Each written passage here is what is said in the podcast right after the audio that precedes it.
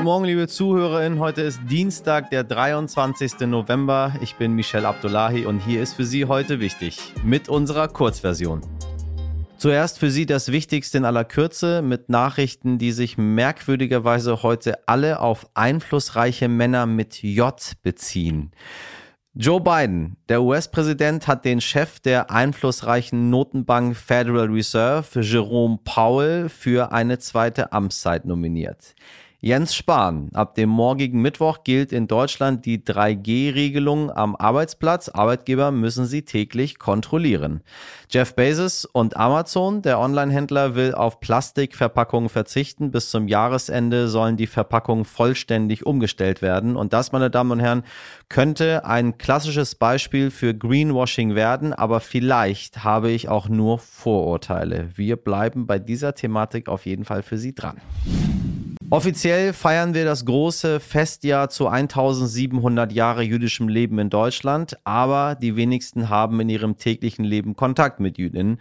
Das hat man übrigens leider auch beim Umgang mit dem Fall von Gil Ofarim gemerkt, der von allen Seiten kritisierbar ist. Das Meinungsforschungsinstitut CIVAI hat im Auftrag der Hans-Seidel-Stiftung und der orthodoxen Rabbinerkonferenz Deutschland 10.000 Bundesbürgerinnen gefragt und ganze 46 Prozent davon sagten, sie hätten noch nie Kontakt mit jüdischem Leben gehabt.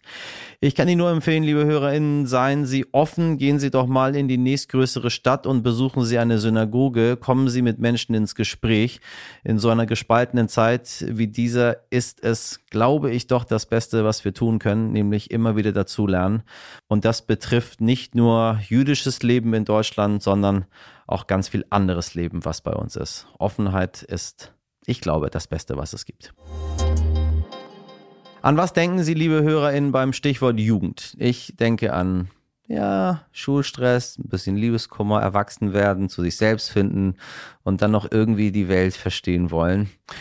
Und auf jeden Fall ein bisschen Leichtsinn, ein paar gute Partys, ein bisschen komisch Auto gefahren. Naja, doch äh, diejenigen, die heute jung sind, konnten all das in den letzten Monaten gar nicht so erleben, wie wir es vielleicht damals konnten. Der Corona-Schock bei den 14- bis 29-Jährigen sitzt nach wie vor tief und auch große Zukunftssorgen treiben die jungen Menschen in Deutschland um, hat mir Jugendforscher Simon Schnetzer in einer Sprachnachricht erklärt. Welche konkreten Sorgen und Ängste haben denn junge Menschen in Deutschland, was die Zukunft betrifft?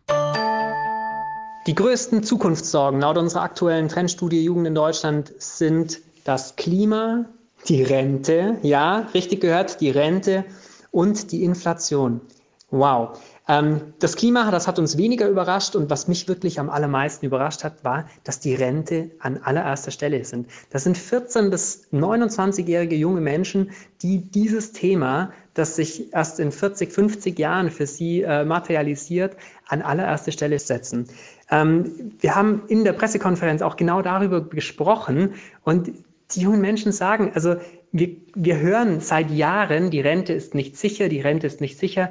Naja, es trägt Früchte. Und was ich als Jugendforscher auch beobachten kann seit der Pandemie, ist diese Zuversicht, dass man durch das eigene Geldverdienen sich für das Alter versorgen, absichern kann, die schwindet. Insofern ähm, es ist einfach nur konsequent wahrscheinlich. Junge Menschen sind nicht überrascht, dass das Rententhema an allererster Stelle steht, wurden aber bisher dafür verlacht. Und naja, das ist so ein Einzelfall. Wir sehen jetzt schwarz auf weiß mit einer Repräsentativbefragung, dass das Rententhema Top-Anliegen junger Menschen ist und auch die stärkste Forderung, die sie an die Politik haben. Kümmert euch bitte um eine sichere Rente für uns.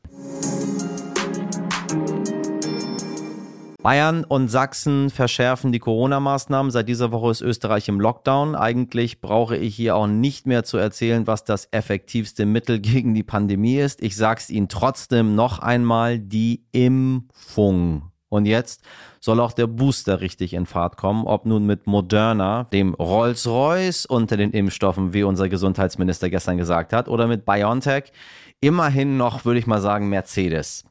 Beides für Ü30-Jährige gut geeignet. Überhaupt sollten nicht wir selbst entscheiden, welcher Impfstoff für uns gut ist, sondern das bitte den ÄrztInnen überlassen. Mein heutiger Gast, der Immunologe Professor Peter Kern, sagt, wir verlassen uns zunehmend auf die Impfung, doch diese Impfung ist eben kein hundertprozentiger Schutz und überhaupt sei das Ziel der Impfung nicht Ansteckung zu verhindern. Es geht um einen möglichst leichten Verlauf der Krankheit, also an alle ImpfskeptikerInnen, klar könnt ihr euch auch nach der Impfung noch anstecken, nur die Chance, dass ihr überlebt, ist um ein Vielfaches höher. Herr Professor Kern, ich grüße Sie. Sagen Sie, äh, in Bayern und in Österreich wurde schon angekündigt, dass der Lockdown wieder für alle kommt. Werden die äh, 2G und die 2G-Plus-Maßnahmen bei uns überhaupt ausreichen? Äh, oder müssen wir wieder mit einem flächendeckenden Lockdown für alle rechnen in ganz Deutschland? Diese G-Regelungen beziehen sich ja auf den Status geimpft oder genesen. Und dahinter steht der Gedanke, dass jemand, der geimpft ist oder genesen ist, geschützt ist und jemand, der das nicht ist, eben ungeschützt ist, also sich infizieren kann. Diese Logik stimmt leider so nicht. Auch jemand, der geimpft ist, kann sich infizieren und auch jemand, der genesen ist, kann sich infizieren. Und die große Frage ist jetzt, ob der Status geimpft oder genesen ausreichend schützt, also sehr viel besser schützt, als das bei einem ungeimpften der Fall ist. Und da müssen wir leider im Moment zur Kenntnis nehmen, diese äh, Differenzierung wird zunehmend schwächer. Also es infizieren sich zunehmend auch Geimpfte, sodass äh, die Schutzregelung, die sich auf den geimpften Status oder auf den genesenen Status bezieht, natürlich nicht mehr durchgreifend wirksam sein kann. Schützt denn die Impfung dann überhaupt irgendwas? Jetzt mal ein bisschen provokant gefragt, weil es ja immer wieder Menschen gibt, die dann sagen, ja, siehst du, da gibt es Impfdurchbrüche, das hat alles gar nichts gebracht. Also ich, ich, ich stelle die Frage einfach nur für die Blöden nochmal, verzeihen Sie. Also, Impfung ja oder nein? Warum haben wir so viele Durchbrüche? Die Impfung schützt. Definitiv ja. Es ist das Beste, was wir tun können gegen diese Pandemie. Wir haben eigentlich gar keine andere Chance. Aber das bedeutet nicht, dass die Impfung hundertprozentig schützt. Und dieser Denkfehler wird halt leider sehr, sehr häufig gemacht. Man denkt gerne schwarz-weiß, man denkt gerne in Ja, Nein, On-Off-Kategorien und das trifft eben hier nicht zu. Eine Impfung schützt, aber das heißt nicht, man ist dann komplett geschützt und es kann nichts mehr passieren, sondern es heißt, dass die Wahrscheinlichkeit zu erkranken deutlich geringer ist, als wenn man nicht geimpft wäre. Das kann man auch in Zahlen ausdrücken der Schutz der heute üblichen Impfung, BioNTech-Impfstoff, gegen das jetzt hier existierende Virus, die Delta-Variante von Corona äh, V2, äh, ist äh, etwa 20 Prozent. Also wer geimpft ist, der hat ein 20-prozentiges Risiko im Vergleich zum ungeimpften Zustand. Und wie wir aus neuesten Studien wissen, wird dieser Impfschutz sogar zunehmend schwächer. Das kann sogar bis äh, auf eine Wahrscheinlichkeit von 50 Prozent auch als Geimpfter sich infizieren zu können, ansteigen. Und das ist die Realität, die man sehen muss. Also die Impfung schützt, ja, es ist deutlich, deutlich besser als nicht geimpft zu sein, aber es heißt nicht, dass man komplett sicher wäre. Und das ist genau das Problem, das wir jetzt eben erkennen. Aber ich will gleich noch eins dazu sagen. Man muss unterscheiden zwischen sich infizieren und schwer erkranken. Das Ziel, das wir in dieser Pandemie haben, kann doch nicht heißen, dass sich niemand infiziert. Wenn jemand, der infiziert ist, nur leicht krank ist, dann ist das doch kein Problem, weder für den Betroffenen noch für die Gesellschaft. Das Problem sind die schweren Erkrankungen, die schwersten Erkrankungen und natürlich die Todesfälle.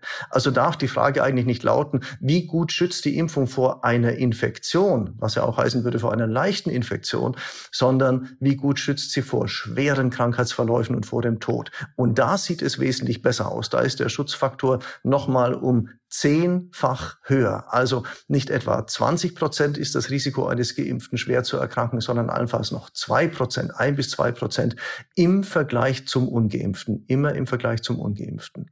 Und das ist doch eine gute Botschaft. Also die Impfung schützt sehr, sehr gut vor schwerer Erkrankung und vor Tod. Sie schützt nicht so gut vor Infektion. Und wenn wir nur auf die Infektionszahlen schauen, dann äh, schauen wir eigentlich auf die falsche Kategorie. Ich wünsche Ihnen äh, ganz viel äh, Kraft für die nächsten Wochen und Monate, die auf Sie zukommen. Mehr kann ich nicht machen, als alles Gute zu wünschen und alle, alle anzuregen, äh, das ganz genau zu hören und zu verstehen und endlich mitzumachen bei denen, die nicht mitmachen möchten. Ich danke Ihnen für das Gespräch. So, das war sie, unsere Kurzversion. Das ganze Interview und noch mehr Infos bekommen Sie bei uns in der regulären Folge. Abonnieren Sie uns gerne und schreiben Sie uns jederzeit, äh, was immer ihm auf dem Herzen liegt und was Ihnen wichtig ist, meine Damen und Herren, an heute wichtig als stern.de. Ich wünsche Ihnen einen wundervollen Dienstag. Machen Sie was draus. Bis morgen, Ihr Michel Abdullahi.